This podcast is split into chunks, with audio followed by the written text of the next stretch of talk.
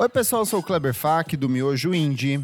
Oi, eu sou a Elo Cleaver, da revista Balaclava. Oi, pessoal, sou Isadora Almeida, da Popload Radio. E eu sou o Nick Silva, do Monkey Bus. E no programa de hoje, a novíssima lista dos 500 melhores discos da Rolling Stone. A Rolling Stone decidiu atualizar uma de suas listas mais importantes, tentando trazer uma abordagem um pouco mais diversa, trazendo um pouco mais de mulheres, um pouco mais de artistas negros. Mas será que essa lista tão importante ficou tão diversa assim? Onde estão os artistas brasileiros? A gente vai discutir um pouco quais são os equívocos e os acertos desse especial com os 500 melhores discos de todos os tempos. Certinho? Certíssimo. Mas antes o que, menina Elo, a alegre? Uhul! Antes, segue a gente lá nas nossas redes sociais, Social Dilema, arroba podcast VFSM no Insta e no Twitter. E você também, por favor, segue a gente na sua plataforma de streaming favorita, podcast. Deezer, Spotify, Deezer. Apple Podcast, Google Podcast, qualquer uma. Qualquer uma que você quiser, estamos lá, siga. Apoie a gente no nosso padrinho. Se torne um padrinho para você poder assistir o programa. Aqui temos dois padrinhos lindos, Gustavo e Jéssica, estão assistindo o programa. Você pode ser um deles.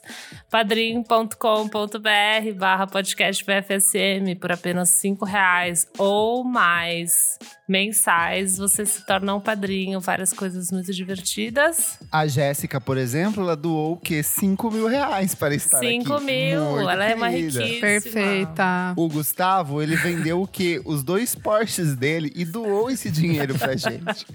Só pra estar aqui assistindo ao vivo. Imagina como vale a pena. Vale muito a pena. Teve programa, programa especial essa semana. O que que saiu? Essa semana saiu no feed o nosso Clássicos VFSM que É eu verdade. e Menino Kleber gravamos sobre o 4 descasso do É verdade. Los Hermanos. Los O Hermanos. último disco do Los Hermanos, que por sinal esse programa saiu há meses para os nossos queridos assinantes e só depois que ele vai lá para timeline, assim como outros programas que a gente já gravou que já estão sendo publicados lá no nosso grupo fechado para assinantes. Exato. Perfeito. É isso, gente. Bora, festa. Bora pra pauta. Vamos lá. Em 2003, a Rolling Stone decidiu organizar uma lista com os 500 melhores discos de todos os tempos. Na ocasião, eles convidaram 273 músicos, muitos deles inclinados ao rock, era uma, era uma linha editorial muito forte da revista na época. Chamou também produtores, chamou críticos de música, chamou muitos executivos da indústria da música, chamou tipo dono de gravadora, eles sempre trazem esses nomes fortes, assim, meio que para dar uma, uma carimbada. E cada um deles tinha que fazer uma lista com os seus 50 discos favoritos, aqueles que eles consideravam os 50 melhores de todos os tempos. Como que funciona essas listas? Você vai ranqueando dos 50, do 1 para os 50, sendo que o 1, por exemplo, ele vai ter um peso de 300, enquanto o número 50 vai ter um peso de 50. Então, assim, isso ajuda a valorizar de fato os álbuns que já estão lá em primeiro e meio que vai, tipo, tirando, já ajuda a eliminar esses trabalhos que você meio que você mesmo já coloca por final, pra, porque você acha importante, mas que às vezes você acha que não, não deveriam estar lá no topo dessa lista, né? A partir disso, eles geraram um top 500, mas um top 10 que teve os seguintes discos. Em primeiro lugar, Sgt. Pepper's Lonely Heart Club Band, dos The Beatles, a banda The Beatles. em segundo, o Pet Sounds, da banda The Beach Boys. Em terceiro, de novo, os meninos Beatles com Revolver. Em quarto, o Highway 61 Revisited, do Bob Dylan, avô do Felipe Dylan. Em quinto, mais um Beatles, meu Deus, Rubber Soul em damn. quinto lugar. Em sexto, What's Going On, do Marvin Gaye. Em sétimo, Exile on Main Street, do Rolling Stones. Em oitavo, London Calling, do The Clash. Em nono, Blonde on Blonde, também do menino Bob Dylan. E por último, em décimo lugar, o, mais um disco dos Beatles, que é o White Album. Só a garotada. O que dá pra ver aqui é que, tipo, é anos 60, 70 e olha lá, né? Porque de resto a galera cagou. Eu não sei se vocês deram uma olhada na lista, mas de fato a estrutura dela é muito isso, assim. Ela tem uma coisa de jazz dos anos 50, mas a maioria, a maior parte é realmente anos 60 e 70, muito rock, rock clássico, rock progressivo. Uhum. E aí ela vai dando uma leve abertura para algumas coisas dos anos 90, principalmente o movimento grunge ali, vai ter Nirvana, vai ter é, Pearl Jam, vai ter outras bandas da época, mas é um contexto bem rock roqueiro, bem homem branco, bem homem branco hétero, um espaço, espaço bem diminuto para a presença de mulheres, principalmente mulheres negras, artistas negros de maneira geral. Era uma lista assim que eu acho que ela é bem típica de uma lista do começo dos anos 2000 ali. É, pensando em quem chamaram para fazer essas listas, né? Você disse no começo do programa que só tinha branco velho fazendo a lista, então nada mais normal do que só ter branco e velho sendo votado também, né? Tipo. Tá vendo essa lista aqui, a de 2003, ela começa a abrir pros anos 90, tipo lá pelos 70, né? Tipo, indo do Sim. 1 até, sei lá, os 70. Começa a abrir pros anos 90. De resto, tipo, gente, tem até Van Morrison, Led Zeppelin, tudo, tipo, tá nos top 50, assim, que é bem bizarro. E que fique claro aqui também que a gente não tá falando mal desses discos, mas, né? Lógico é uma não. lista um, não, um pouquinho enviesada. E aí, em 2012, eles vieram com uma ideia de, ai, ah, gente, novos tempos, mundo novo, discos novos, precisamos valorizar essa nova geração de artistas. E aí, o que que eles trazem? Eles trazem Vampire Weekend, eles trazem MGMT, eles trazem Amy Winehouse, eles trazem Arctic Monkeys e um dos poucos artistas negros ali é o Kanye West, que ele já vem com, com os três primeiros discos dele. Eu não sei se. É, não, acho que eles colocam o My Beautiful Dark Twisted Fantasy também em algum ponto da lista ali. Mas assim, sem grandes mudanças significativas, né? É que tem muita cara de que, tipo, mudou só pra falar que tá inclusivo agora e que eles estão ligando pra gente nova e que, sei lá, os clássicos mudaram, mas meio que não, assim, a mentalidade da revista não mudou quase nada nesse tempo. Tipo, Se você pega o top 10, então. o top 10 continua a mesma coisa, inclusive, assim, são os mesmos discos da edição anterior, pouquíssimas alterações, muita coisa lá para trás. Eu acho que talvez a, a Amy Winehouse, quem vai ter, tipo assim, o papel mais, mais decisivo, vai ser uma das que vai lá mais para frente em relação aos outros. Mas, de maneira geral, uma lista que permanece bem estática, né? É, o My Beautiful desde 2012 tá em 353. Tipo, My Beautiful Dark Twisted Fantasy, Fantasy do Kanye West. O mais alto do Kanye West é o Late Registration, que tá, acho que cento e pouco, sabe? Nossa, que essa galera assim. tem na cabeça. É, tipo, muito é. o contrário. É, então, né? Muito estranho. E é engraçado que o My Beautiful Dark Twisted Fantasy ele já era um disco bem consolidado em 2012, né? Ele já tinha é... um impacto grande. Ele já Todo nasceu clássico, na real, né? Tipo... É, já sabia que era o disco da década ali, né? E já tinha afetado os outros artistas depois, né? Então é muito maluco, assim. Tipo, não tá mais pra cima. Acho que é mais pra dizer que o do começo é mais importante, sabe assim? Tipo, ah, entendi. que há, tipo, pegar é... os, aquele negócio de pegar o clássico dos Beatles em relação a um Revolver ou Isso, sim. Sgt. Peppers, por exemplo. E aí, agora em 2020, no meio dessa pandemia, eles falaram assim: vamos fazer mais uma lista, porque lista da audiência, lista da clique, lista é uma coisa que as pessoas adoram passar tempo vendo. A gente mesmo adora fazer as nossas listas aqui, porque a gente sabe que dá uma audiência do caramba, as pessoas também gostam de consumir. E aí eles, cham... eles decidiram fazer uma coisa de fato diferente. Eles de... eu, eu realmente acredito que eles tentaram adotar uma postura um pouco mais inclusiva.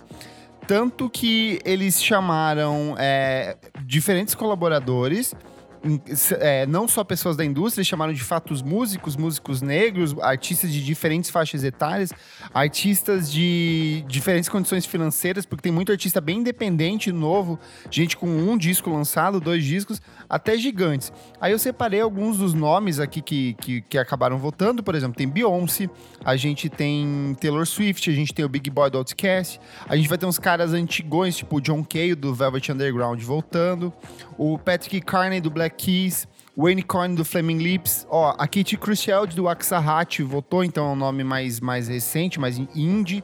A gente tem a menina Carly Rae Jepsen. A gente tem o LP. A gente vai ter Steve Nicks. E aí a gente vai ter uns produtores, tipo o Phineas O'Connell, que é o irmão da, da Billie, Billie Eilish. Eilish. A gente vai ter o Aaron Child, que é o parceirão da, do Vampire Weekend das meninas do Heinz.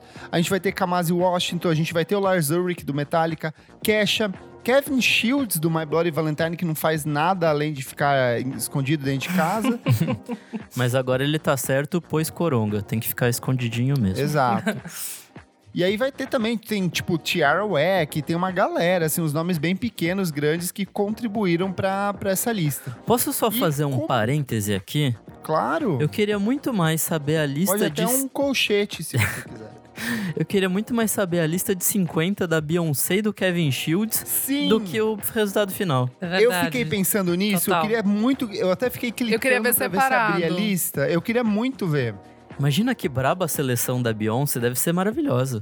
É que sabe o que, que é? Eu acho que essas pessoas não preencheram as listas completas. Se você pega qualquer é, tipo site que faz essas montagens de listas, às vezes a Rolling Stone, a Rolling Stone Brasil faz, o Screaming faz, e eles abrem os votos depois e você vê que nem todo mundo preenche a lista dos 50 ou dos Ah, 20 você ou dos que 10. vota só. É, então eles vão, eu acho que pra evitar essa coisa de, ah, não foi uma votação justa, não sei o que, eles, eu acho que eles optam por não liberar a lista, né? E aí, disso, a gente tem de fato uma alteração bem grande, principalmente nas ordens dos discos. O Marvin Gaye tirou os Beatles do primeiro lugar. Tudo. Cinco mulheres estão entre os 30 melhores e também 13 músicos negros. Em 2013 havia apenas é, uma artista feminina no top 30, que era o Blue, da Johnny Mitchell, que agora ele também foi lá pra frente. Bom, a própria Rolling Stone falou que, tipo, listas mudam, é necessário rever seus processos criativos, seus processos de escrita. E eles falaram que, tipo, nada mais justo de que fazer essa nova versão atualizada, olhando pra. Ainda mais que a gente fechou uma década que foi bem, bem, bem prolífica, com bastante, muitos discos importantes. Então eles acharam importante trazer uma nova geração de artistas, nova geração de críticos, um novo staff deles também, tipo, tem uma equipe enorme deles da Rolling Stone que votou também. E a partir disso eles foram contabilizando é, todos esses dados. E aí a gente vai ter uns números bem interessantes. A gente vai ter 1,8% dos álbuns selecionados são dos anos 50, 14,8% dos álbuns são dos anos 60, 31,4% dos álbuns são dos anos 70, então é a grande maioria aqui. 14,2% dos álbuns são dos anos 80, 20,6%, um outro número bem expressivo, é dos anos 90, 10% dos anos 2000 e 7,2% são dos anos 2010. Então, acho, com- em comparação com, por exemplo, a edição de 2003, em que a gente tinha os anos 70 com 36% dos votos e ali, anos 60 com 25% dos votos, ou seja, um quarto da lista, eu acho que ela ficou realmente um pouco mais diversa. E eu acho que aí é parte de um processo de que é natural a gente rever os clássicos, as coisas que a gente considera importante, né?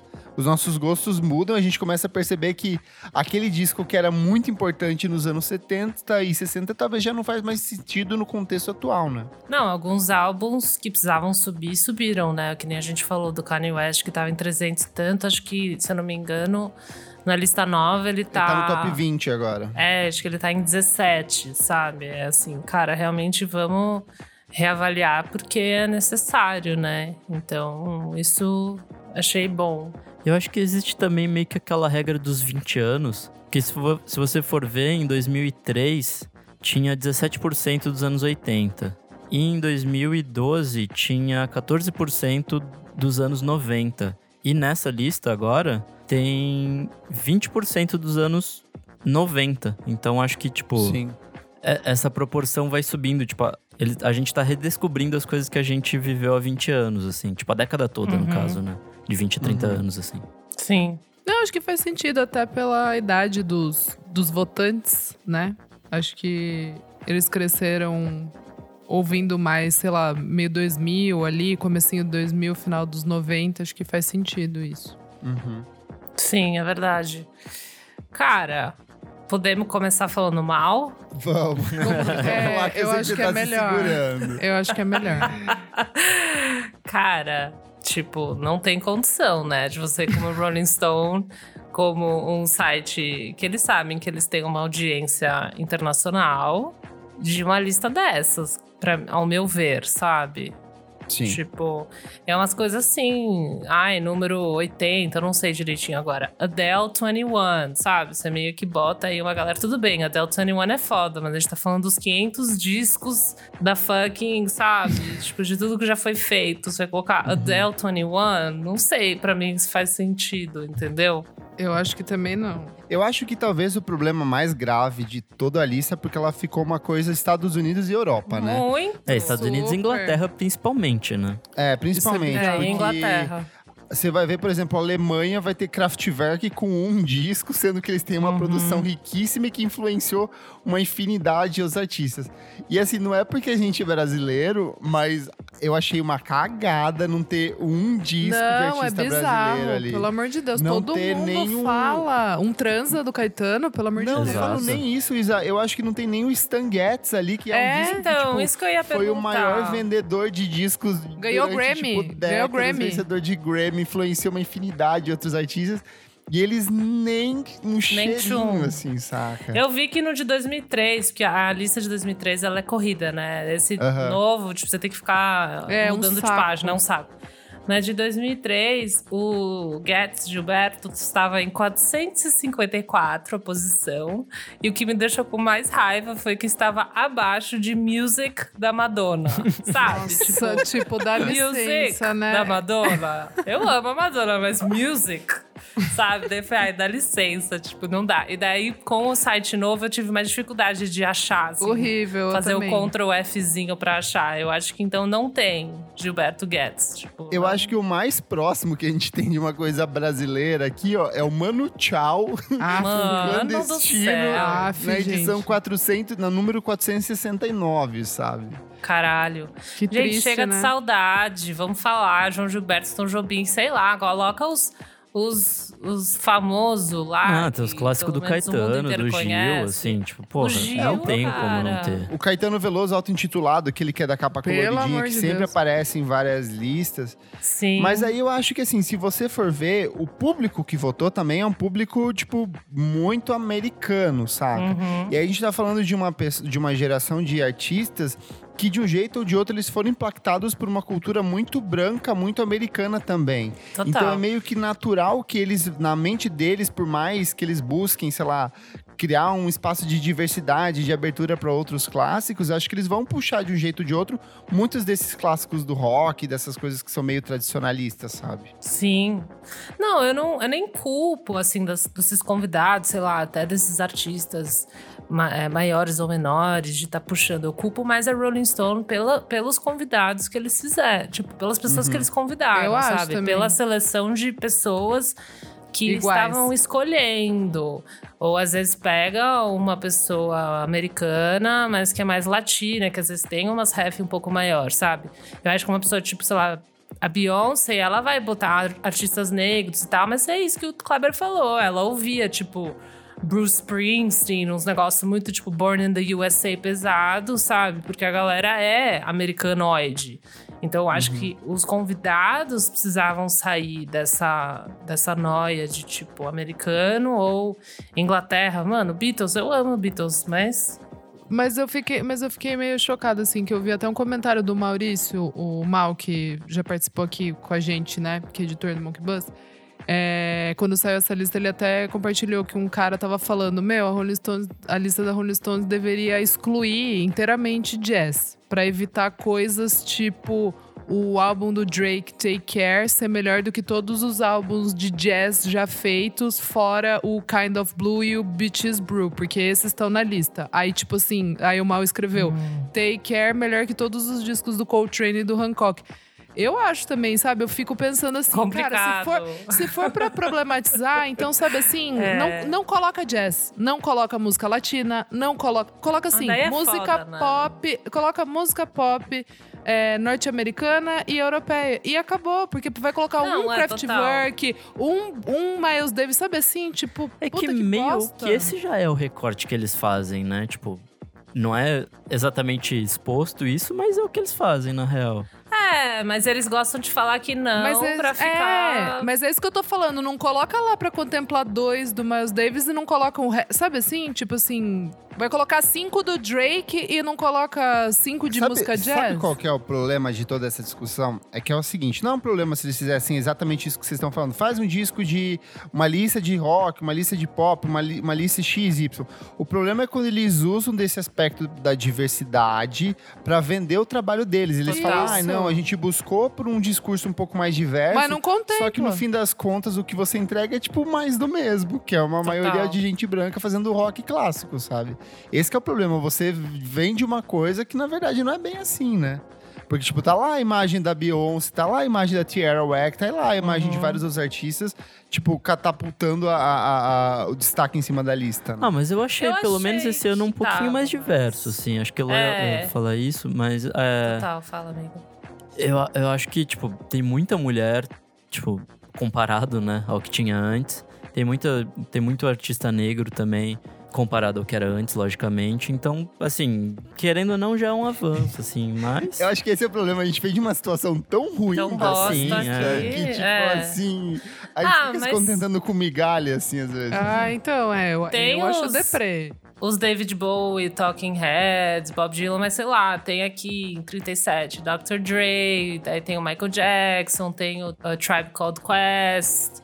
Eu tenho, tem o Stevie Wonder, achei que deu uma. O Lemonade tá em 32, Miles Davis, assim.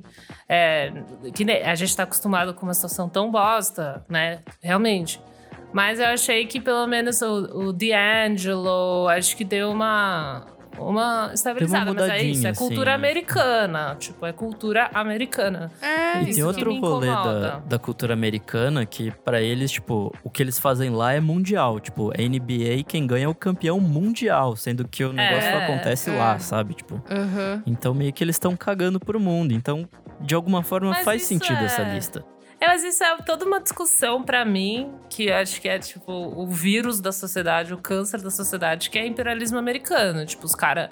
Ai, é, é, Oscar, o ganhador Sim, mundial, é, vai tomar no sim. cu. Grammy, o ganhador mundial, vai tomar no cu, né? Tipo, daí os caras botam um filminho lá da Coreia, que é foda, Sim. e daí fala que a gente é, É, um filme universal. internacional e não sei o que. É, Porra. tipo, sabe? É meio que uma grande mentira que eles vendem, mas eu acho que internamente eles não, não me parece que eles fazem essa reflexão de que o Lógico que mercado não. americano é o mercado mundial. Eles não fazem essa reflexão, assim. Eles E até acham porque que é, tipo, esses. Prêmios, eles servem pra premiar quem a galera deles, né? Tipo, quem faz Galera ali. Total, a galera é, deles.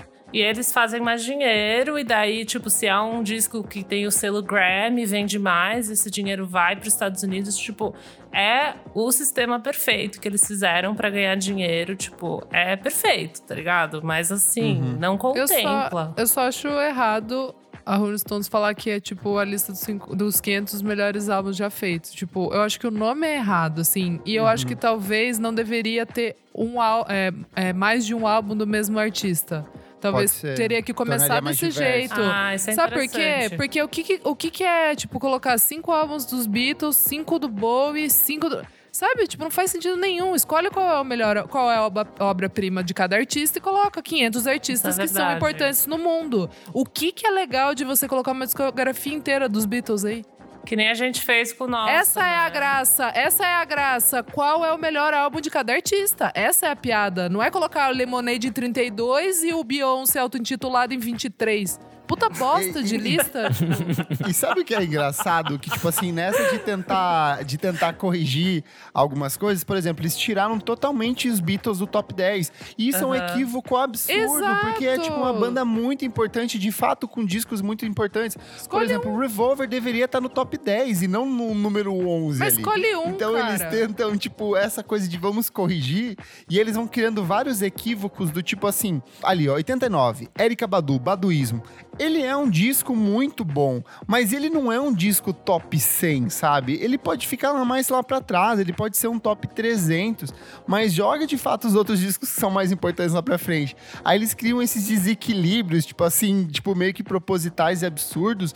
Por exemplo, essa inclusão do Drake no top 100 ali. Isso é claramente pra entregar, é pra gerar burburinho, porque, tipo, é óbvio que tem um controle editorial no fim das contas em cima disso, sabe? Não tem como. É, é, tipo, certeza que rola uma manipulação, tipo, ai, coloca esse aqui ó, na frente disso, porque vai gerar conversa, saca? Então, tipo, tem, tem- uns equívocos, assim, que são, tipo, muito, muito engraçados. Eu acho que às vezes tem esse negócio meio que. De, o ranking também é uma coisa meio tipo nota, assim, tipo, qual que é a diferença de um 7 pra um 7.1, tá ligado? Sabe? Tipo, Ah, não, é isso. é tão ínfimo, que foda-se, sabe? Graça, assim. É, é, acho que o mais interessante de, um- de uma. Tipo, dessas listas, assim, é você tá na lista, principalmente porque as pessoas vão pesquisar ali, tipo, sei lá, isso vai ficar meio eternizado. Mas de verdade, eu acho meio errado você fazer é, dessa maneira, assim, tipo, um artista ter vários álbuns, um tipo de música ter vários, é, sei lá, pop, música pop tem 300 álbuns, rock tem 200 álbuns, sabe assim, tipo. Eu acho que deveria muito é, sentar todo mundo e falar, ó, a gente tem que contemplar o quê? Tem que contemplar jazz, tem que con- contemplar rock, pop, é, música, tipo, se- é, sei lá, oriental. Poxa, eles excluem tudo Deixa eu só nisso. engatar nisso que a Isa falou, só pra listar algumas coisas. Por exemplo, Beatles, na lista, tá com nove discos. Cara, Bob Dylan tem oito álbuns. The? Band também Que oito álbuns. isso? Com sete discos, a gente tem Neil Young, a gente tem Crosby, Still Nash e com seis álbuns, Kanye West, Rolling Stones, cinco, Led Zeppelin, Bruce Springsteen, David Bowie. ah, eu sou contra. E aí vai indo, tem tipo, por exemplo, quatro, Aretha Franklin, Radiohead, The Who, Johnny Mitchell, Pink Floyd, Prince e mais uma galera. E aí vai Ai, seguindo, ai. assim, sabe? Muito mais legal, porque daí você vai escolher. Se você faz com essa regra, você vai escolher, tipo assim, os 500 melhores É. trabalhos de 500 artistas, Artistas, cara. E muito mais 500 foda. artistas é muito mais difícil você listar. Isso é preguiça também da Rolling Stones, tá ligado? É um pessoal mais novo que não ouve música World Wild, não, não manja de outras coisas e só fica ouvindo, tipo, o máximo que, sei lá, um cara branco vai falar: não, mano, eu piro em hip hop e Mas reggae", aí, sabe Lisa, assim? é porque eu acho que, assim, é uma lista que se propõe a abrir uma votação, sabe? Então, tipo, votação nem sempre dá certo, tá aí o presidente Ah, exato. hoje. né? exa- Isso que eu ia falar, isso que eu ia falar. Eu acho que tá Mas errado assim, eu, esse... eu sou muito mais na, nesse sentido, eu sou muito mais, por exemplo, as listas da Pitchfork. Porque elas, eles têm um controle editorial muito O- forte. então, tipo assim, exato, exato. vai ter que ter pelo menos um disco de cada país aqui, ou pelo menos Muito assim, os mais foda. essenciais desses países. Então, tipo, você de um jeito ou de outro, você traz esses álbuns É verdade, eu que automaticamente esqueci, ficariam não é o-? Não são os trabalhadores da Rolling Stone que votam. Não, eles votam arti- também. Eles Vota votam também, também? mas é o voto do, do. Tipo, de todo mundo, da galera, né? Pessoal bom. Dos, fa- dos Deixa famosos. eu, deixa eu listar o top 10 pra galera que tá ouvindo meio que sacar. Verdade. Temos em décimo lugar Lauren Hill, The Miseducation of Lauren Hill. Vamos, vamos estudando um por um? Eu acho justo. Justo mesmo. Eu fiquei surpresa quando eu vi. Eu, fiquei Eu acho surpresa. bem justo. Mas assim, tá ótimo. Até porque a mulher só lançou isso mesmo. Então É verdade. É, é um brabo, é disco brabo. dela. Em nono lugar, Bob Dylan, Blood on the Tracks. Dele eu acho justo. Eu acho que é o melhor disco dele mesmo. É. Hum, tem atualização, mas tudo bem. É, eu iria no Highway Revisited lá. Ah, pode ser. Em oitavo lugar, Prince and the Revolution, Purple Rain. Não Acho ia, justo. não ia no Purple Eu acho Rain, justo. Cara. Eu ia Cara, fácil. eu acho um foda. Acho ju- Mas tem que ter ele gostei. no top 10, assim. Gostei. Detalhe que, se eu não me Gostei do engano, Príncipe. ele saltou da edição 70, da pontuação 70 e poucos pro top Caralho. 10 nesse intervalo da primeira Acho justo, segunda acho justíssimo. Uau. Em sétimo lugar, Fleetwood Mac, Rumors. Perfeito. Maravilhoso. Eu- Sério? é, Puta, eu fiquei eu meio acho assim. justo. Fiquei meio assim. É muito tudo a nossa geração também. Que gosta. É, É. o disco perfeito pra andar de skate tomando suco. Total. é Nossa, perfeito. Viralizou. Em sexto lugar, Nirvana, Nevermind. Discordo. Eu não Discordo. colocaria no top 10. Eu discordo. Eu não pesados. colocaria. É, não sei. Eu acho que também. Seria a mesma Eu coisa que, que não- aqui no Brasil colocar tipo um disco do Charlie Brown Jr. só porque foi É, importante nos anos pra 90. mim é isso. Foda-se. Que pesado, que barra. É.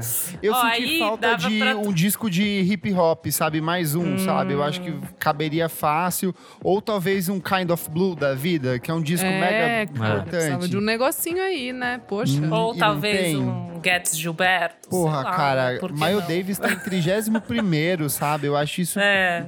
Nirvana foi foda. Quinto, The Beatles, Abbey Road. Hum, Não, Hum, deixava não. um disco Eu dos Beatles. amo. Sgt. Pepper, se pá, eu Sgt. amo Abbey Pepper. Road. Desculpa, gente. Eu amo. Quarto lugar, Stevie Wonder, Songs in the Key of Life. Sim, Eu eu concordo. concordo muito. É um Sim. baita de um disco, é, ele influenciou é uma Lacraste. infinidade de pessoas. Porra, foda pra caralho. Eu acho justo. Em terceiro lugar, top 3, hein? Johnny Mitchell. Ela. Concordo, Sim, amor. concordo. Blue. justíssimo. Poderoso, hein? Em terceiro lugar, eu amei. Eu amo, eu amei, fiquei emocionada. Ela que foi a única mulher no top 30 da primeira Sim. edição, inclusive, né? Esse disco é barra pesada. Em segundo lugar, The Beach Boys, Pet Sounds. Eu, particularmente, Ama. como fã, É o seu colocaria favorito. em primeiro. Mas eu concordo que na ordem que ficou. Acho justo. E em primeiro lugar, Marvin Gaye, What's Going On. Eu amo. Eu, concordo. Eu amo. Eu Eu amo, de amo. paixão. eu acho que é de- puta disco. se você for ver de todos esses desses clássicos que a gente tem aqui, é, Beatles, é, Beach Boys, deixa eu ver o que mais que tem aqui, Bob Dylan, eu acho que ele é o único que tem de fato um caráter político nas É, letras. verdade. E ele é o único disco que dialoga com o que estava sendo discutido em 1971, 72, quando ele foi produzido. E ele é o único disco que continua dialogando até hoje, sabe? Total. Então eu acho que, fora que ele é um puta disco em termos de produção, em termos de voz, de letra, de arranjo, ele é um baita disco, ele é um dos clássicos, é, é tipo assim, é E é o melhor da carreira já. dele. É o melhor da carreira dele, é o Uhum. disco que influenciou uma infinidade de outros artistas, inclusive outros aqui da, da própria lista, como o próprio Stevie Wonder. Então, tipo, eu acho que é justíssimo, assim, ele tá em primeiro lugar. E tem uma coisa que eu tô pensando agora, que eu acho que a maioria desses discos reverbera de alguma forma até hoje. Igual você falou do Marvin Gaye, eu acho que boa parte desses discos eles estão meio que tipo o Fleetwood Mac tá sendo resgatado pela Rain e uma galera. Nossa, por todo mundo, todo, todo dia sai uma mundo, banda é. diferente. que mais? E não é Tipo, só isso, ele é um disco que ele abastece cultura pop de um jeito muito único, assim. Uhum. Toda série, todo filme vai ter, tipo, uma musiquinha desse disco tocando em algum momento, sabe? E ele traz uma coisa de linguagem universal também, de discutir relacionamento de um jeito que, tipo, Sim. foi copiado por todo mundo depois, né? Então, acho que a gente consegue, tipo, meio que esmiuçar. A gente não vai fazer isso porque a gente vai perder tempo, mas cada um desses 10 discos, eles meio que estão aí até hoje, sabe? Tipo, dá pra falar, Uhum, tipo, ah, é tal banda nova pegou um pouco disso. Então talvez faça sentido ele, esse top 10 desse ano, sabe? Tipo, porque esses Eu trocaria ainda... o. Que nem o Kleber falou, o Nirvana, eu colocaria, acho que um hip hop, que eu acho que nesse, também nesse sentido de estar presente até hoje, né? Sei lá, por exemplo, o, o, o primeiro disco de hip hop, daí indo do 10 pra trás, é o Public Enemy. It takes a nation Sim. of millions to hold us back. Talvez- faria essa troca, sabe? Ou Sim. Public, Enemy tá em 15. Eu não sei se eu colocaria o Kanye West no top 10, mas aí em 17 tá o My Beautiful Dark Twisted Fantasy. Eu fazia só essa troca, assim, talvez, de colocar um hip hop. Pô, eu acho que colocava um Kendrick aí. Kendrick é... Um Kendrickzão, talvez. É que eu acho muito foda essa galera, tipo, o Nas, o Public Enemy, tipo, essa galera mais do. Do. Sabe, mais do começo, assim, eu acho que seria foda dar Da um- base do hip hop, da né? base Sim, do sim, hip total. hop. Seria Olha, foda. se fosse pra trocar o Nirvana por algum de rock, eu colocaria The Clash. Porque eu acho que ele tem um caráter será? mais político também. E eu acho que ele influenciou muito mais do que o Nirvana, se você for ver assim. Interessante. É, pegar mais velho, né? Inevitavelmente, tipo, um é um álbum dos anterior. do punk e tudo mais. Então, tipo, tem um recorte ali do final dos anos 70 que eu acho bem interessante. Mas eu colocaria hip hop, com toda É certeza. que eu não sei, Eu eu, vejo um Nirvana, tipo, influenciando, tipo, Idols e essa, essa ceninha que a Isa go- gosta, sabe? Tipo, sabe? Tipo, não exatamente Não, mas. direto, mas... Não, é é só voltando àquele ponto que eu tinha falado. Eu também não, Ó, não Gustavo gosto do Aires Nirvana aí nessa puxou posição. Um, um Mad Villain aí também. Porra, aí sim. Cara, eu acho que com certeza, tipo, Nirvana influencia pra caramba. Acho que muitas coisas influenciam. É- são grandes clássicos, né? Acho que isso não é nem um pouco Tipo, sem negar isso, mas eu acho que o hip hop, gente, em 2020 o hip hop influencia tudo, tipo, o jeito que a gente se veste, o jeito que a gente fala, o je... tudo, tudo, né? Então é muito bizarro realmente que não tenha um É, pra Nas, mim, um pra mim ia, Enemy. é, pra mim ia, ia o Willmatic, que eu amo, assim. Eu já falei Sabe uma aqui- coisa que, que eu tava pensando assim? É, tem umas coisas que nunca funcionariam numa lista como essa em termos de música brasileira. Por exemplo, se a gente fizesse um ranking dos 100 melhores discos brasileiros de todos os tempos, eu tenho certeza que nós quatro aqui provavelmente colocaríamos o Sobrevivendo no Inferno do Racionais num top 10 ou num top 20. Eu colocaria num top 10 tranquilo. Tranquilo. Só que é um disco que jamais entraria numa lista dessa. Porque ele, tipo, é uma coisa muito local, sabe? Ele, não, ele é um disco extremamente importante pra cultura brasileira, pra, tipo, diferentes aspectos da cultura brasileira. Só que ele nunca chegou a respingar lá fora, sabe? Ele nunca funcionaria numa lista dessa. Vocês não acham? Eu entendo o que você está falando. Entendo. Porque, por exemplo, os Estados Unidos pegaria um outro álbum de hip hop que daí conversa com. É, pegaria o Tupac, que é a inspiração sim. pra esse disco, é. né? Tá ótimo, sim, exato. Pegaria uma coisa muito mais nossa, no sentido de que só a gente faz. Por exemplo, Tropicália. Eles não tiveram um equivalente Brasil a brasileiro, então, eles, assim. então, é, uma bossa, bossa nova, eles pegariam. Ou um, ou um Ailton Zé, muito legal. Sabe assim? Tipo, Maluquinho. maluquinho. É. Não, com certeza, porque eu acho que se o a, a Rolling Stone pegasse de outros países, ele vai pegar meio que esse íconezinho, né, do que, que é, que nem meio que o Kraftwerk, tipo, é um íconezinho, assim, né? Sim, Então, sim. é, eles não levariam nunca em consideração questões regionais, assim, foda-se, nem leva em consideração o Brasil, né, quiçá, tipo, pensar South em... America. Não tem nada de South America aí. O que, que tem aí? Tem É. nada. Eu falei, eu falei antes, tem a Anitta. Quê? Anitta Para. Baker. Ah, Vou tá que susto, velho. Já achei que tinha ali. Tá Eu acho que tem a Selena em algum lugar, mas ela é Tem, mexicana, tem a Selena. né? Tipo, Tem a Selena. Ah, É mas que é, essa verdade. Selena é um Mas essa- ícone americano. é isso que eu tipo, pra falar. galera que é latina, assim, ela super, é uma parada super, lá. super. E é bizarro, gente. Eu tava lendo a história dela, a empresária dela que matou ela. Caralho. Sério? A história dela é Não sabia incrível. disso. Gente, é ridículo. Que tipo, é muito sinistro. pesado. Ah, gente, mas ó, tem Bad Bunny. Tipo, com Ex Sempre. Ah eu lá, acho ah lá, bom- pra que dizer lá. que Não, sabe o que eu tá falar. acontecendo. Eu acho que é um bom disco, um bom disco de 2018, mas um disco clássico, Cara, de não forma é? alguma. Kleber, são 500 álbuns melhores, tipo, melhores da, da história. Você vai escolher o Bad Bunny? Nem Não. fudendo. Não vai. Eu entendo o impacto dele, eu sei que ele vendeu muita coisa, mas Então, não mas dá daí é, é exatamente o que eu tava falando. Não contempla, então. Vai contemplar pra dizer que sabe que existe música latina? Sabe assim? Tipo, ai, vamos colocar aqui um ícone latino dos últimos 10 anos. Ai, vamos colocar Bad. Ai, gente, menos, né? Ó, mesmo Rosalia que tem nessa lista, e olha que eu sou um Rosalindo, mas assim, gente, é eu, Rosalinda. eu não acho um clássico ainda, sabe? Tipo, é um disco Ah, ela tá na lista? Tá na Tem lista. 400, 300 e tantos. Tem Arctic Monkeys também com AM de 2013, que tá na AM. lista. É só Tem porque eles descobriram com esse álbum. que tá na lista. Gente, Amer- America. Não tenho o que dizer. This is tipo, America. Tem Lana Tudo. Del Rey com... Eu acho que o mais recente é o da Lana Del Rey com o Norman fucking Rockwell também. Nossa, é, esse não faz sentido. Menor Não tenho o que dizer, não tenho o que dizer. Ah, gente, faz sentido assim no contexto lá Não, fora. tipo, para- ele foi para a campeão em lista todas faz as sentido. listas ali, faz tipo total sentido. Bom, eu já falei o que eu acho. Acho que esse é o momento que a gente fala: foda-se, vamos criar nossa própria lista e quem sabe um É, dia no futuro a gente nossa. faz a nossa lista de X melhores do mundo. É a Rolling isso. Stone Brasil devia fazer uma lista, né? Os caras Fez do Brasil, né? Fez do fazer, Brasil. refutar e falar, cara, com base nisso a gente colocou os Brazils que a gente acha que deveriam estar. Ia ser muito tudo, tipo, Coitada, que a é- Rolling. Stone é- a Rolling Stone Brasil é só o Pedro de editor e dois estagiários. É, nem coitado. tem gente pra fazer isso. Chama nós fazer frila. É verdade. É, cara, eu acho que tudo em questão de listas gira em torno. Em questão de qualquer bosta de consumo, gira em torno dessa parada de. Nossa, que revoltante. Desculpa, é que eu tô vendo aqui Imagina. George Harris com All Things Must Pass, atrás do If You Reading This Is Too Late do Drake, assim. Beleza, meu nossa, Deus. beleza, beleza. Gente, vamos comentar essas coisinhas, esses pequenos equívocos aqui da lista? Cara, um erro pra mim, um erro que assim, Arcade Fire tá em último, Tá em, no, no número 500 com o Funeral. Nossa. É. Assim, só pra tá. Só pra constar que tá ali. Então tira, né? Tipo, não é, precisa, foda-se, tira. sabe?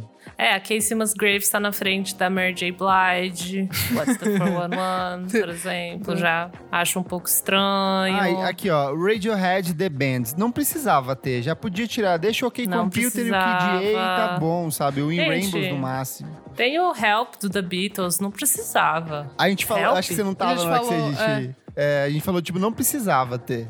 Não, cara. Não, pra mim um grande erro que é Usher na frente de LCD Sound System. Vai tomar no cu, né? Jesus! Putz. Caralho. Mas olha, Isso é American Idiot do Green Day está na frente Não. do Herbie Hancock com Headhunter. Ah lá, você tá entendendo? ah, então, você tá dá. entendendo, Kleber? Eu, É eu- eu vou isso, sair sobre desse isso. programa agora. Não dá. Puta que pariu. É sobre isso. Olha aqui, ó, ó, Nick, Oasis. Oasis está na frente, deixa eu ver do que aqui. Na frente do Wilco, do Yankee Hotel Ah, não. Foxtrot. Qual? Qual do Oasis? Qual do Oasis? Was the Story? O Definitely Maybe. Ah, não, se fosse o Was the Story eu concordava, mas o Definitely Maybe não. Ah, Ai, gente. é muito maravilhoso, porque é horrível. Deixa eu ver um aqui. É muito maravilhoso, porque tem umas bandas que eu nem conheço, que talvez seja meio que ignorância minha, mas. Ó, e uma aqui, hein? Tame Impala com Currents na frente de Massive Attack com Mezzanine. Vocês concordam? Nossa, não. Não. Nossa, não, não. de forma alguma. Nossa, Sem opinião. não. A Fiona Apple tá com o Extraordinary Machine nessa lista, por quê? Esse disco Ah. nem, é, nem foi finalizado. Ela nem gosta desse certo, disco, Ela né? nem Tipo- gosta Não, desse sério, disco. é o melhor álbum dela? Não, então pronto, não precisava estar na lista. Exato, É sobre tipo- isso. Essa lista É verdade. Que nem quando a gente faz o nosso, né? Melhores discos da década. Mas olha, o Frank o, o Blonde do Frank Ocean, ele é melhor do que o auto-intitulado da Beyoncé. Ele é melhor do que o John Lennon Pasticchio no Band.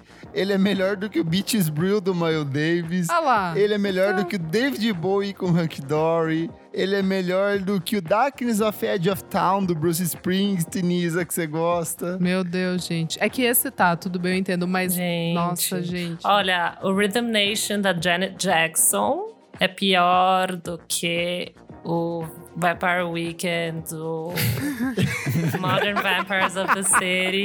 Esse não tenho o que dizer, sabe? Tipo, puta que me pariu. Ele é. Não, não, calma aí, calma aí. Ele é pior do que Coldplay, A Rush of Blood to the Head. Esse cara. Eu amo! Eu Não, amo. para tudo, vamos embora, acabou. E é pior do que Lana Del Rey, Norman, Norman fucking Rockwell. Daí Mais mim, uma, uma perguntinha pra vocês, assim. Como deixar essa lista minimamente mais justa? Ou, tipo, um- minimamente mais coerente? Ah, pra mim é o que eu Existe falei. forma? Isso que a Eu Dora falou, que- com é. certeza, dos discos, um disco por artista e um, tipo assim, talvez por país é foda, né? Um Não por pa- eu por acho que país, mais mas por, região, Continente, se a gente Por quer. continente, no mínimo. Nem continente, Continente. amiga. Nem tipo, criar uma continente, cota de, de votos por. de- um disco tem que ser um disco de um país X. Não, eu acho. Não, eu acho que. acho. Acho que, não- eu acho que não precisa ter uma, a música da, Nico- da Nicarágua. Mas eu tô dizendo, se essa, se essa música. Tipo assim, música do Japão. Tem muito artista japonês que influenciou Tame Impala, que influenciou, tipo, um milhão de bandas que estão nessa lista. Então, o que que caberia pra esse pessoal? Parar e pensar. Ah. Esse, é, sei lá, tipo, na- no, no Japão, tipo, na Ásia, existe essa cena que foi super importante pra influenciar muitos artistas que a gente gosta. Então, cabe colocar um artista, É. sabe, de- dessa cena, desse movimento, sei lá, tipo. É que não guitarra- basta, né? Da Ásia. Você tem Japão, você tem China, você tem, mano, Índia. Tipo, não basta. Não, mas mano. pelo menos. Mas pelo sabe K-pop, assim? Korea. É, o. Gustavo falou aqui, ó. Não tem K-pop, né, gente? Não tem K-pop, cara. Ah, Aí- Gustavo, mas pelo amor de Deus, 500 albinho ali. Você só tem 500. Você vai escolher BTS? Talvez, por que não? Será? Eu deixaria Porra. a minha Britney de fora, eu acho. Eu deixaria. Ai, não, eu, eu achei justo. Mas, ó, vou falar Minha uma Cri- coisa. Eu minha achei justo o. Blackout. O Blackout é um baita disco de música pop, Ai, influenciou um monte de gente. Blackout, cara. Mas aí podia jogar, por exemplo, podia ser o 500 no lugar do Funeral, É. sabe? Então. Vamos ver os será? últimos, vamos ver os últimos, vai. Isso é interessante. Vamos lá pro 500. Em que. Como fala 500 lugar? Em... Em quinhentésimo. não Ai, é assim, mas vai quinhentésimo. ficar assim. Eu não. Quinquentésimo, eu acho que é. lugar, Quinquentésimo. Arcade Fire Funeral. 499 Rufus Chaka Khan Ask Rufus. Tem Harry Styles, ó, com. Nossa, que bom, Não, que, bom gente, que você não. falou, porque foi quando eu parei de ver a lista. Não tô brincando. Nossa. E foi bem no não. começo, tipo, porque esse álbum tá, Não. sei lá, em 400 e eu Nossa, parei tem John. Mayer, sabe? John Mayer, a única coisa que ele sabe é ser o- bonito e olha lá, o- sabe? É o conti contínuo, né? Eles Momento- como é é? colocaram em 497 um compilation de é, South African Beats, tipo, The Ah, Ah, é, Undestructible tipo, Beats of vamos Soweto. trazer, o, trazer um pouco da. África pra cá. Não, ele nem colocar, é artista, various artists, tipo, meu Deus. Olha, Lu, mas tem Cisa em 472. Pelo menos isso pra meu coraçãozinho aguentar essa lista. Shakira em 496, Donde estás los ladrones? Putz, cara. É, e, e é do começo da carreira pra dizer que era da Colômbia ainda. É. Sabe assim? Tá aí. É, Talvez Tá seja aí, o único America. representante. É a nossa Ah, gente, uma correção, ó. Tem Khan aqui na lista, que também é alemão, tipo, com Egg Amazio, de 1972. Ah, o mínimo. Mas né? também Obrigada, 400 e Kika. cacetada, né? Tipo, Cara, o hairstyles Ah, não esse- entendi muito. O hairstyles. Cara, o Bad Bunny tá na frente do Otis Red, na frente do White Ai, Stripes. gente, pelo amor de Deus. Na frente do Nine Inch Nails, na frente do All Green, no Greatest Hits. do- Mano, greatest hits. Eles. Em 400, temos em 476 o John Mayer. Por que não colocar um John Mayer, né? Tipo, e não um Tom Nossa, Jobim? super- Acho que faz super super, sentido. Super, traz muito, né, pra música. É que eu acho que, independente da posição, assim, ia dar alguma briga, ia dar alguma coisa estranha. Tipo, é muito disco, assim, tipo, é muito artista. o Gustavo É. Aires, nosso madrinho querido, levantou a pergunta. Se fosse um top 100, talvez não seria mais seletivo? Seria? Com certeza. Seria Eu- bem então, mais. Aí uma coisa que eu acabei esquecendo de falar, eu acho qualquer lista com mais de 200 discos totalmente Carnaval. desnecessária e, e ridícula. A própria da Pitchfork, aquela de 200 da década, eu já acho uma confusão. Eu acho que, mas tipo assim, o, o 100 pra mim é um número assim muito redondo porque você já traz só o que é de fato essencial, sabe? Eu acho que podia de Mas- fato ser menor. Eu acho que mesmo 500 sendo é muita 100, não ia ser mais. Não ia ter mais diversidade. Ainda ia ter uns três Beatles, ainda ia ter essa putaria toda que eles gostam de colocar. Não acho que seria Mas eu tipo, acho mais... que evitaria ter uns discos desnecessários como o do Harry Styles ou do Bad Bunny, É, entendeu? com certeza. Isso com certeza. É, Harry tem muita Styles, cara, tipo, a gente Não, colocou eu não tô sim. brincando, eu parei. Eu parei de ver por causa do hairstyle. Fiquei com muito. Eu falei, gente, mas você tem um álbum do hairstyles aqui, pra que que eu vou ver? Daí, eu, daí, eu, daí tipo, eu pulei 40 páginas e fui lá pro 100 até um. Ah, é, E eu vamos falar vi que o site da Rolling Stone é uma bosta, Uma né? merda, Uma horrível merda. essa visualização. Não, mas isso é só pra pegar clique, né? Vocês vocês É, sabem Eu, como eu fui funciona. pelo. Eu peguei pela lista já pronta de outro site e falei, foda-se, não vou dar view pra vocês, não. Nossa, velho. Oh. Então é isso, gente. Mais alguma Ah, é isso, meu amor de colocação? Deus. Elo, que disco ficaria no seu top 1 dos 500 melhores de todos os tempos? O 1 um eu gostei. Se a gente tá falando. Mano, a gente tá falando dessa lista americana ou a gente tá falando do quê, né?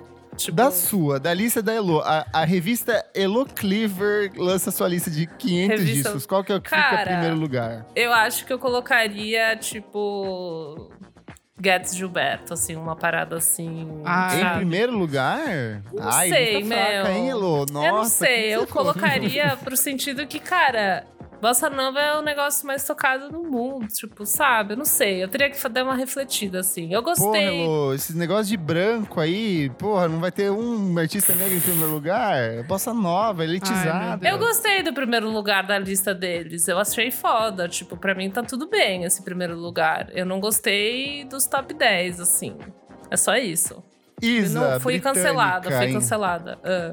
Ai, gente, não tenho, hein? Em primeiro lugar? Em primeiro Foda, lugar, na né? lista, na revista Isadora Almeida Magazine deste mês, ela organizou o top 500 dela. Quem está em primeiro lugar? Descubra, clique. Nossa, clickbait aí, hein? Vou mandar um. Ih, Deixa eu ver. Eu. Eu acho que eu vou com. tá- Vai todo mundo ficar revoltado comigo, mas foda-se. Eu vou com o Larry B. Nossa. Nossa tá. senhora. É, Cancelada. sério. Sério? Cancelada. Você foi mais cancelado que eu. Eu sei, amiga, mas tudo bem. Tudo bem, é sua. Não é a nem o sua. melhor deles ainda por cima. Tipo, ela, Sgt. ela passa Pepper. Então, não, não, é revólver. Revolver. Colocar o Revolver. Yellow Submarine só porque sim, né? Só porque quer É. causar revolta. Já, já que lista E é uma você, Nick? Ah, obviamente eu ia com Kind of Blue do Miles Davis, né? Porque. Ah, legal. Ó. Tá Disco que você ia com a Love Supreme. Putz, é, é- é que eu acho mais importante o, o Kind of Blue. Porque ele meio que lançou o Model Jazz, tem umas coisinhas de cool jazz ali no meio e tal. Ele meio que foi muito revolucionário ali em 59, então acho que sem esse disco muita coisa não aconteceria. Tudo, Certo. eu amei. E você, Kleber? Você que é o mais... Cara, eu vou com um brasileiro, eu vou com o disco É Tempo de Alegria, do Celso Portioli, 1998. Descasso. Eu vou com Gilberto Barros, me faz um carinho. Mais um disco de pedofilia, pelo menos a capa. Nossa, credo. Não, mas de verdade, eu acho que eu realmente gosto do What's Going On em primeiro, mas eu acho que é, é, eu ficaria, eu realmente eu ficaria com alguma coisa tipo Pet Sound. Pet Sounds, é. É, eu jurei que você ia Velvet nisso. Underground Ah, ou The Beatles, assim, sabe? O Revolver.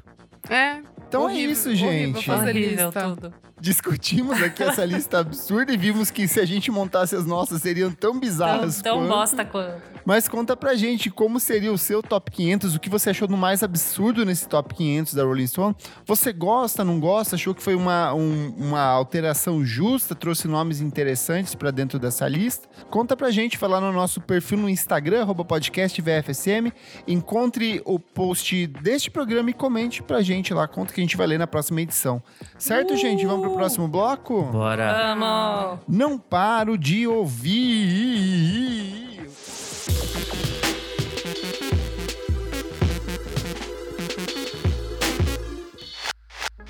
Chegamos agora ao segundo bloco do programa. Não paro de ouvir. Kleber, o que, que é esse bloco? Neste bloco, apenas os últimos lançamentos, clipes, singles, coisas gostosinhas que a gente não para de ouvir. Isa, qual que é a sua dica? Amigos, eu vou trazer o Fleet Foxes, que eu acho que todo mundo aqui gostou, né? Todo mundo Nem acho que ouvi. ouvi. Não ouviu, amiga? Não. Eita! É. Eu demorei pra ouvir também, eu ouvi só hoje. Desculpa, não ouvi Tá, ainda. mas eu acho que você vai gostar. Chama Shore, é o quarto álbum do Fleet Foxes. O Fleet Foxes, que na real é aquela vibe banda um cara só, né? Que no caso é o Robin Pecknold. Que Nossa, daí. gato, gato. Puta, demais. ou não, não tá dando, viu? Não tá Ele dando. é muito assim. lindo, puta Mas merda. agora, nesse álbum, tá tipo uma coisa que eu nem tô mais olhando muito no Instagram, porque tá complicado. Mas é dito isso, eu achei. Eu sou muito fã de Fleet Foxes desde o começo mesmo, quando eles eram aquela Sim. coisa bizarra que dava vergonha, tipo, de barba até o pescoço, assim, com umas roupas que nada a ver, assim. Em 2010 ninguém tava usando aquilo, sabe? Parecia que era zoeira, parecia cosplay de, de sei lá, de homens da, da floresta, assim. Era bem bizarro.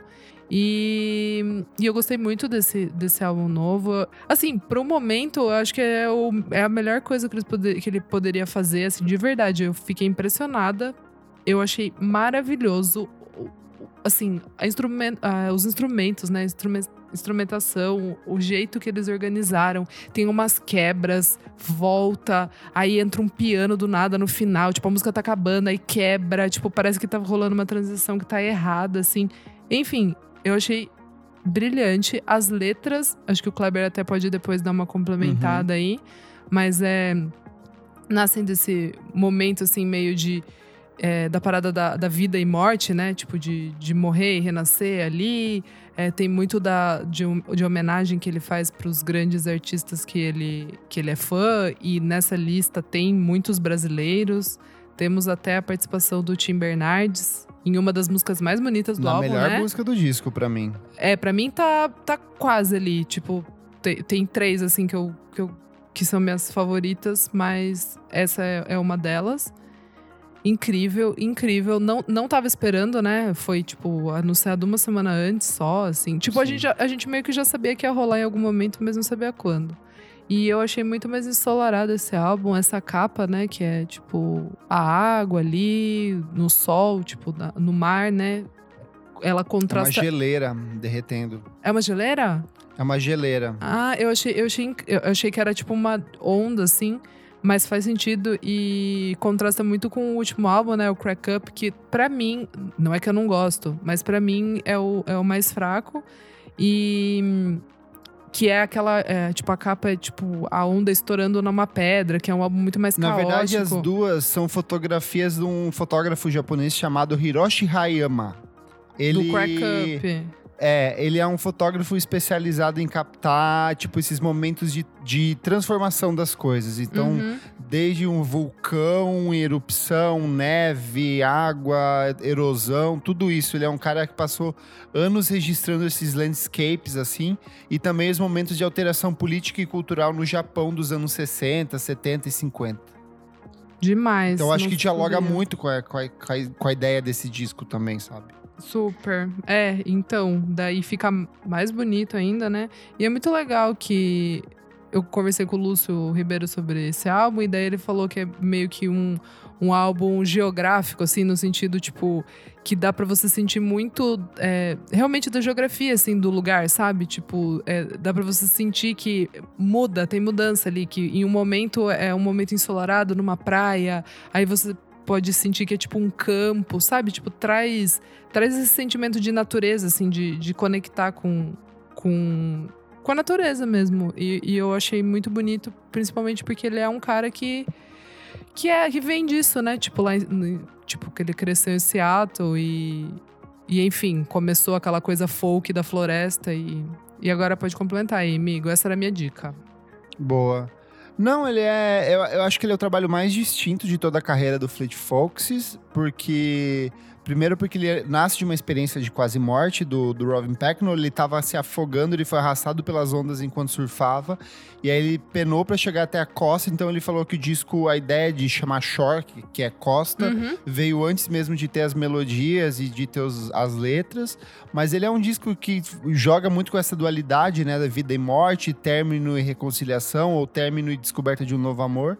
É um disco bem bonito, uma das surpresas, é um disco que cresceu muito, muito pra mim nos últimos dias. Ele começa com um álbum estranho, mas que fica Você tipo, achou, muito... amigo? Você eu achou estranho? achei. É porque ele é muito diferente dos outros discos do Fleet Foxes. Tipo, começa com a voz de uma menina que ele conheceu porque ela fez um cover deles no, no Instagram, sabe?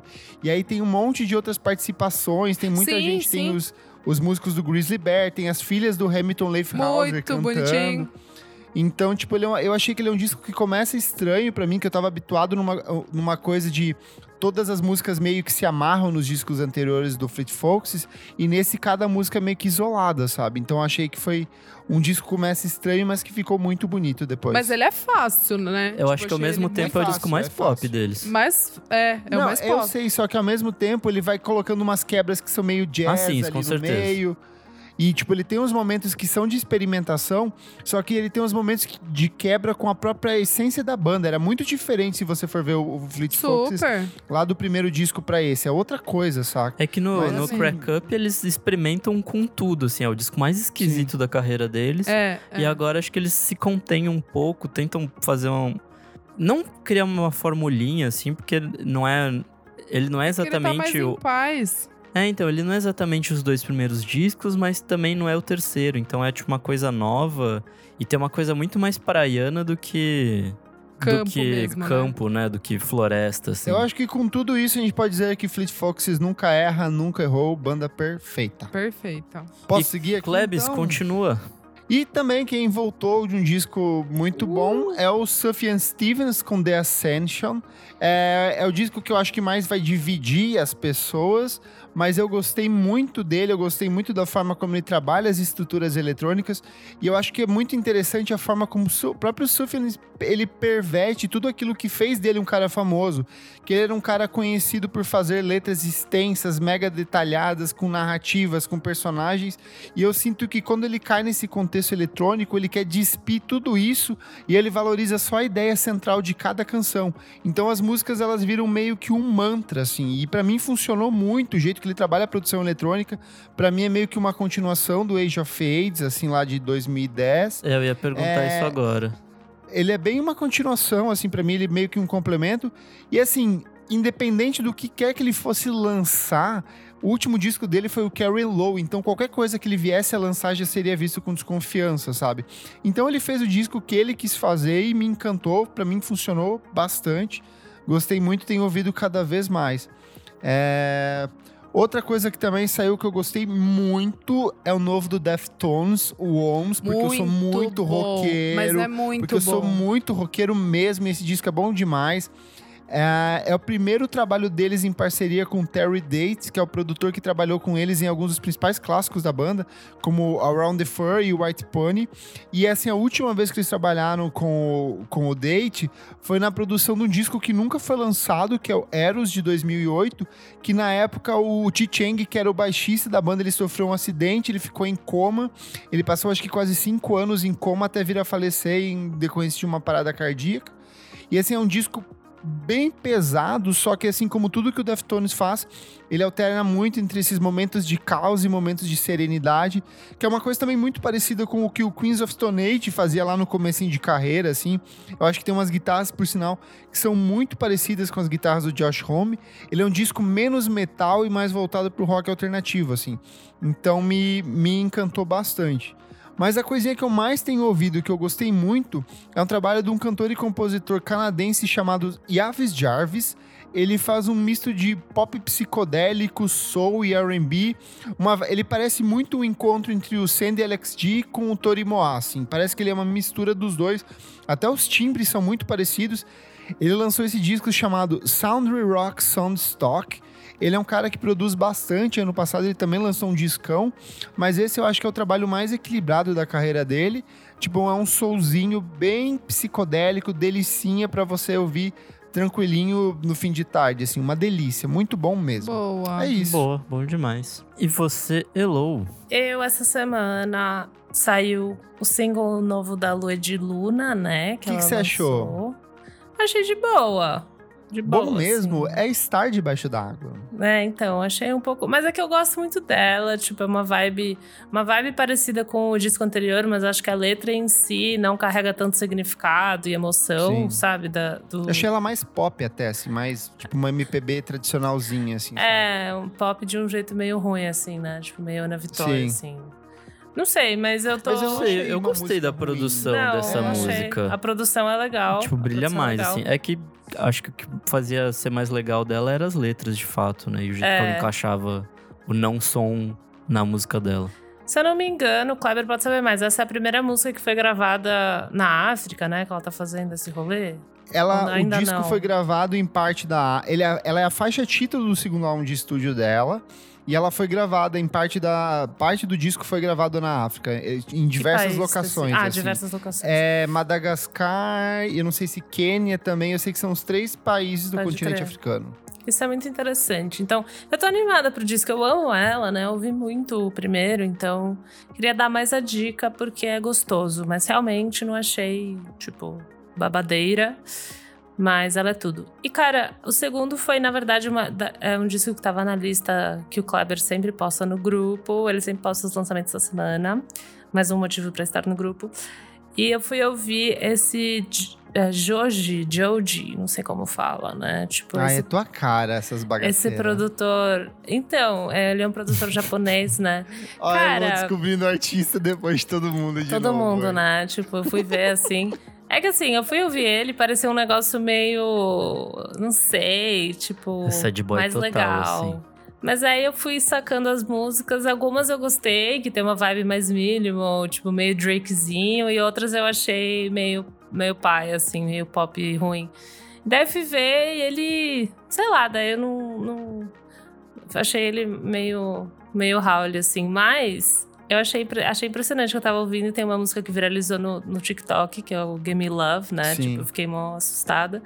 E eu achei gostoso. Tem várias que é tipo uma coisa meio easy listening, feel good, tipo, é, remete um pouco a uma produção meio Drake, que é tipo uns beats mó secos, sabe? Ele tem uma base de fãs bem fortes aqui no Brasil. Ele é bem É? conhecidinho. Aham. Então, daí eu fui dar um, um Google nele, ele era tipo comediante, é esse cara, Exato. tipo, ele já fez Sim, várias ele mesmo. coisas. Só como curiosidade, achei o que eu ia falar é que ele era o Pink Guy. Ele era Já o cara sei. que fez o. É, Do Bauer? É, ele que fez ah, esse meme do do Harlem Shake. Do Harlem Shake. Foi ele O que Harlem começou Shake, a é. porra toda. Isso tá no. E ele era um, um comediante péssimo, assim. Péssimo porque o humor dele era escroto. Mas é, acho que agora ele virou alguém legal. Então, aqui no, pelo Spotify parece que ele é uma pessoa meio James Blake, assim, sabe? Daí eu fiquei meio tipo, uh, mas aí no final eu fui dar um Google nele, ele é, tipo, ele foi um comediante péssimo e tal, daí eu fiquei meio tipo, ah. Mas eu achei gostoso o disco, cara. Achei easy listening, algumas você pula. é, mas achei legal. Tipo, foi uma, assim, conheci depois de todo mundo, mas assim, tá tudo Deixa bem, eu né? perguntar, vocês ouviram o EP do Lau e eu? O Futuro Está Distante? Ainda Não, não, não. vi ainda. Eu Gosto achei a dele, cara de vocês dois, assim, eu acho que meio, meio Elo, meio Nick, assim, uma vibezinha um pouco de cada um, assim, achei muito bom.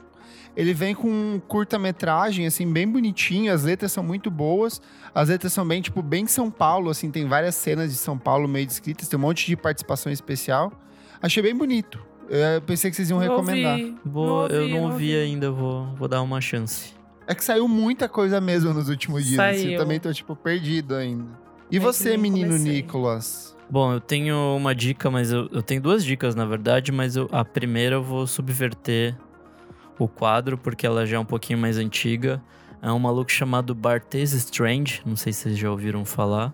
É, Ele é um cara de Washington, D.C., e meio que ele tá nessa ceninha meio, meio emo, punk e tal, mas ele faz um som um pouco mais é, rock alternativo, assim. Em julho, né, ele lançou uma música chamada Mustang, e é muito boa.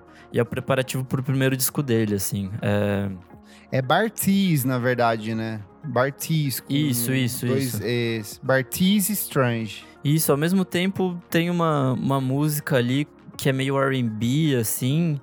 Então, ele faz um, um misto de muita, muita coisa diferente, assim. O primeiro disco... Nossa, ele tem uma música chamada Kelly Rowland. É, então, esse que é o R&B, que é uma coisa um, um pouco mais R&B, assim.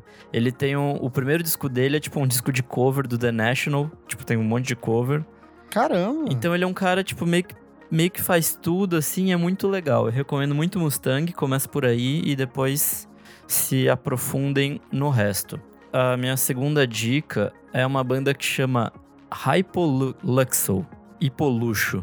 É, eles estão preparando o terceiro disco deles e é uma coisa bem post-punk, assim, é bem, sei lá, quem gosta de daquela Dead que o, o Kleber tinha falado há algumas, algumas semanas. Pra quem gosta de Hoops. Hoops, pode ser. Enfim, é, é esse post-punk novo, assim. É, a música nova da- deles chama Nimbus. E é bem interessante, assim, é bem, é bem divertidinho. É, aparentemente esse disco vai ser bom. Eu tava dando uma, uma ouvida nos outros dois que eles têm e é legal, assim. O disco vai ser lançado em novembro. E é isso aí. Show de top.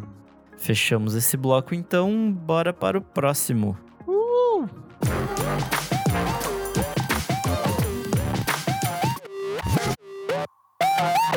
Bora para o terceiro bloco. Você precisa ouvir isso. Nick, o que é esse bloco? Nesse bloco a gente dá diquinhas de coisas atemporais que a gente quer indicar. Pode ser musical ou não.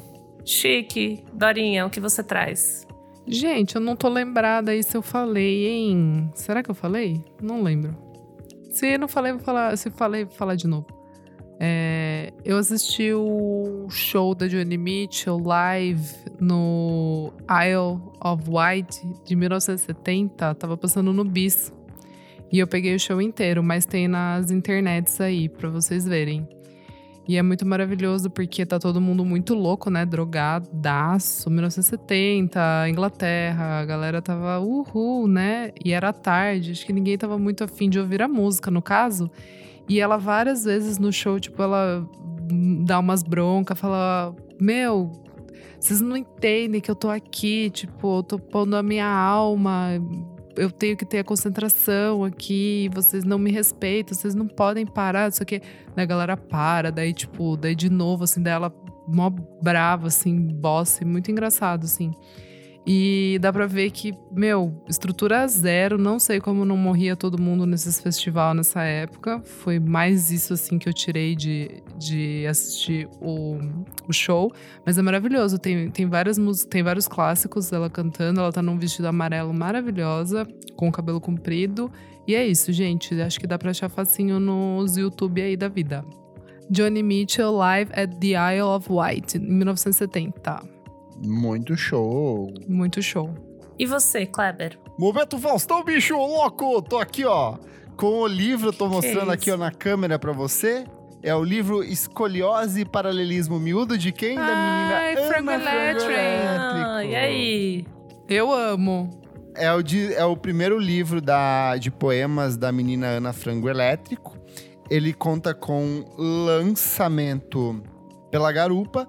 Ela concentra algumas das letras do Little Electric Chicken Heart, que ela lançou no passado, mas mais uma outra série de outros poemas. Tem muito desenho, tem material visual, assim. É bem gostosinho de ler, muito divertido. Eu acho que ajuda a entender um pouco a cabeça doida dela, assim. As coisas. É muito. Acho que ela, ela escreve as coisas muito num fluxo de pensamento, sabe? Ela vê uma cena e ela transforma isso rápido em letra. E às vezes são letras, tipo, dá pra fazer uma. Vendo a letra completa, assim, das músicas que entraram no disco, sei lá, são quatro versos ali, alguma coisinha assim muito curta, mas que ela vai trabalhando musicalmente em cima disso e fica bem interessante. Então recomendo muito. Escoliose, paralelismo miúdo. Me sinto Faustão aqui, recomendando o livro aqui, ó, pra você. Chique. Outra coisa também bem legal que rolou essa semana é um perfil desse cara, o Dogface 20, é, Meu Deus, perfeito. 208, que é um cara, tipo, meio chicano, assim, que ele anda de skate. Ele é um cara mega, tipo, que é, tipo, broncão, assim, mega bruto, um cara normalzão, mas que ele, tipo, tem vários vídeos dele, tanto no Instagram quanto no TikTok, em que ele bota, tipo, umas coisas, tipo, muito aleatórias pra tocar e ele vai super curtindo a vida do jeito dele, andando de skate, bebendo suco. E eu acho que o que viralizou foi a versão dele pra Fleetwood Mac, assim, que é No skate. simplesmente perfeita. É. uma vibe muito gostosa assistir os vídeos dele. Ele sempre puxa umas dancinhas assim, meio, meio tortas. Então, tipo, vale muito a pena seguir.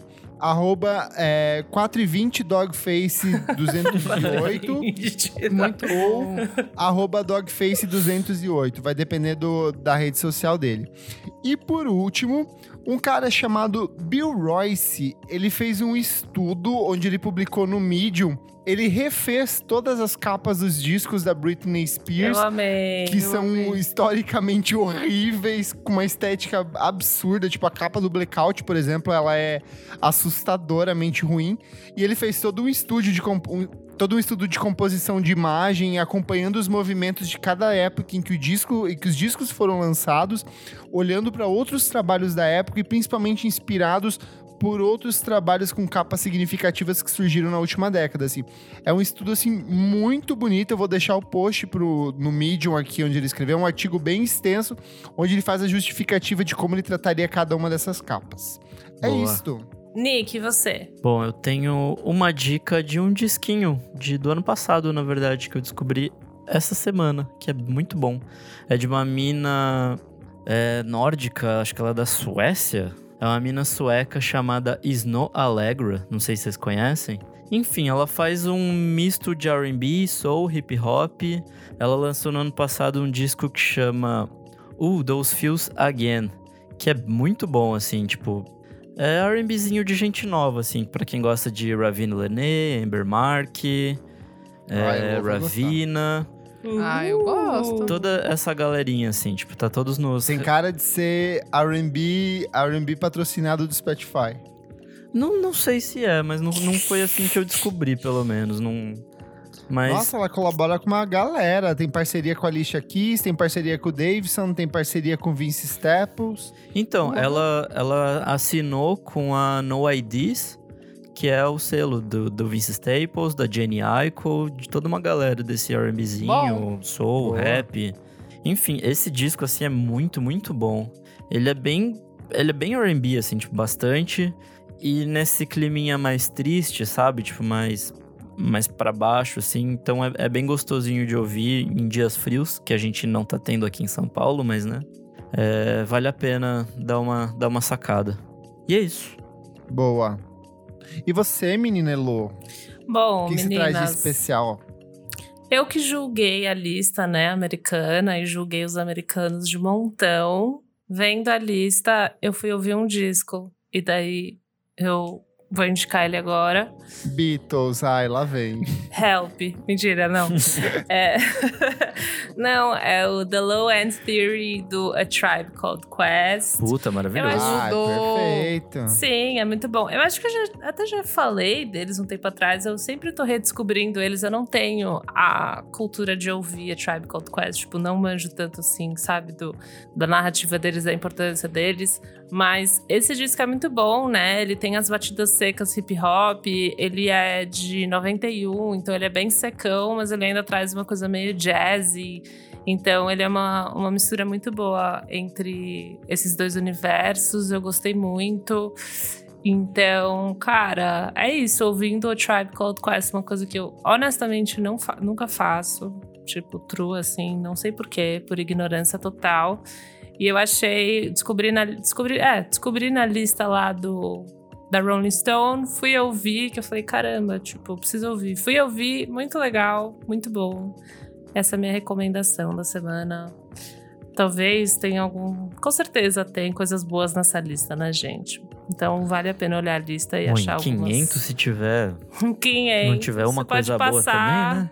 O hairstyles não precisa, mas vai pro Tribe Called Quest que vale a pena é babado. E é isso. Boa. Uhul! Comentários referentes à última edição do programa, polêmica e muito. Acho que uma das nossas maiores audiências de todos os tempos do programa. Desse verdade. ano, acho que já tá no, no top 3, assim, tipo, de mais, É? mais vistos. As piores letras da música brasileira. Foi um programa divertidíssimo e também meio bad vibe de gravar. Vou começar lendo o comentário do Jefferson Cassê. Ele falou: Gente, a versão original de Ir Porque Não da Bideobaldi, o refrão canta: Teu sangue é igual ao meu, teu nome fui eu quem deu. A versão Caralho! que vocês leram já é amenizada. Meu Deus. Procurem Nossa. o clipe, olha aqui. Acabei de ouvir todo o programa. Bandas gaúchas marcaram presença forte na lista. Agora vocês poderiam fazer um programa sobre as melhores letras do sertanejo, né? Missão bem interessante. Eu acho que vale um programa sobre sertanejo, Sim. tipo, trazer de fato alguém que, que vai dar uma visão um Manja. pouco mais ampla, que manja, mas vale muito estar na pauta pra fazer sim, vai rolar, Jefferson. Não precisa ouvir tem muita coisa. sim- e tensíssimo essa versão não censurada aqui. Gente, chocado. é, é- é ainda pior do que já tá horrível na, na outra, né? Vai tomar no cu, velho. Temos a Beatruzes, Nossa madrinha. nossa madrinha. Só queria comentar que eu vi o episódio logo pela manhã, enquanto trabalhava, e simplesmente fiquei o dia inteiro com essa música do Armandinho na cabeça, repetindo semente, semente, semente. Não basta ser cafona, ainda gruda da memória. Um ódio, é verdade. Por isso que ela viralizou, né? Porque ninguém parava de cantar essa merda. Sim. Tipo, é isso. Mensagem subliminar. Ele plantou a semente dessa música Ah lá. Mensagem subliminar. Ai, ai. A M. Sintes falou: Como vocês colocam o Armandinho e não falam o pior dele? Quando Deus te desenhou, Nossa. ele tava namorando. Isso é a Verdade. pior coisa que eu já ouvi. KKKKK. Nossa, é verdade. Eu tinha esquecido Muito dessa. ruim. Graças a Deus. Eu amava as versões que tinham dessa música depois, que era Quando Deus te desenhou, ele tava namorando, a caneta escorregou, bababá, tipo, umas coisas, umas versões bizarras. Nossa, Ou quando Deus te desenhou, ele tava desenhando também, que as pessoas cantavam. Meu Deus. Comentário também do Matheus Watanabe, ele falou assim: dava pra fazer episódio completo só com as músicas dos Raimundos. Tem Milambi, que entra na lista de pedomúsicas, e Esporrei na Manivela, que é claramente um Nossa. caso de importunação sexual. E da velha guarda tem o Rock das Aranhas, do Raul Seixas. Nossa, é verdade, é Que pesado. horror. Temos o Alexandre Shea 72. Falou: na editoria Letras como Metáforas Eróticas faltou Borbulhas de Amor do Fagner. Cara, eu nem lembro Por que é borbulha de amor? É um peido na água? Não, é daquele que ah, me dera ser me um dera peixe fosse um lá. peixe. É. Nossa, Quem me é dera ser sempre ser... Ah, entendi. A quem Era dera ser um peixe, para em seu lindo aquário mergulhar. É sexo oral, eu acho. Chegamos aqui então no encerramento de mais uma edição do nosso podcast. Eu sou KleberFac no Twitter e no Instagram, ou arroba MiojoIndie no Twitter. Me segue lá no Instagram, que eu dou dicas diárias de músicas todos os dias. Eu sou arroba Elocliver no Instagram e arroba Revista Balaclava também. Pode ir lá, assinar a revista, comprar a sua, por que não? Ou só conversar com a gente. Venha!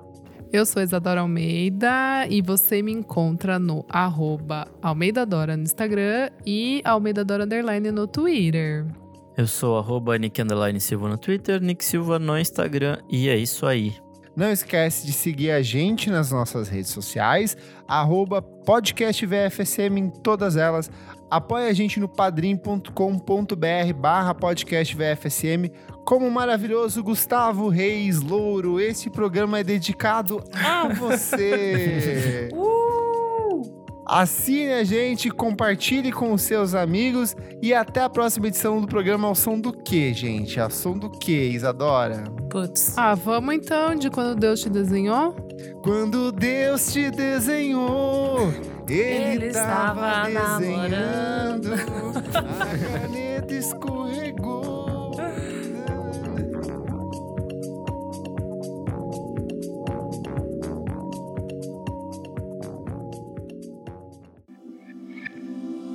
Esse podcast foi editado por Nick Silva.